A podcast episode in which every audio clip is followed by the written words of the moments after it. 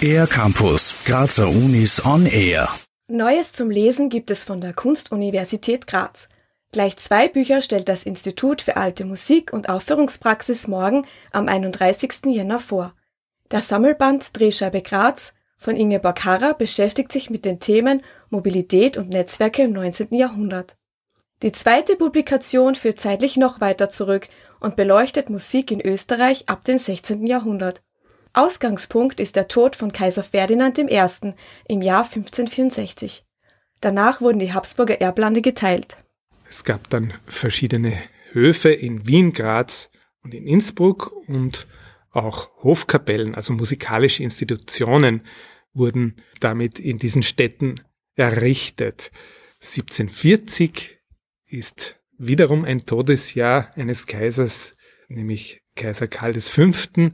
Und wenige Monate nach ihm ist auch sein Hofkapellmeister Johann Josef Fuchs gestorben.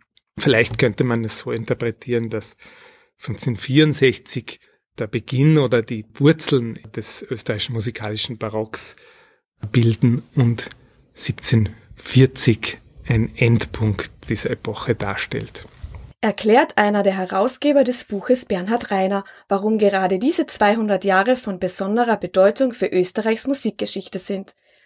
Zu dem Sammelband haben verschiedene heimische und internationale Musikwissenschaftler und Musikwissenschaftlerinnen beigetragen, so Co-Herausgeber Klaus Ahringer.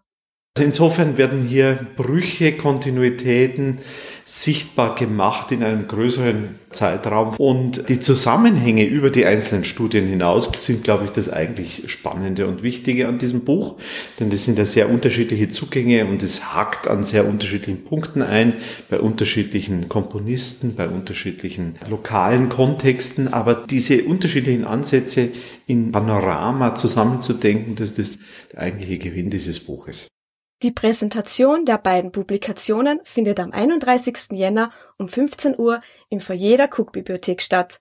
Die Studierenden der Cook sorgen vor Ort für eine musikalische Umrahmung. Unter anderem werden Stücke von Johann Josef Fuchs und Franz Schubert zu hören sein. Für den ER-Campus der Grazer Universitäten Annalena Horn. Mehr über die Grazer Universitäten auf ercampus-graz.at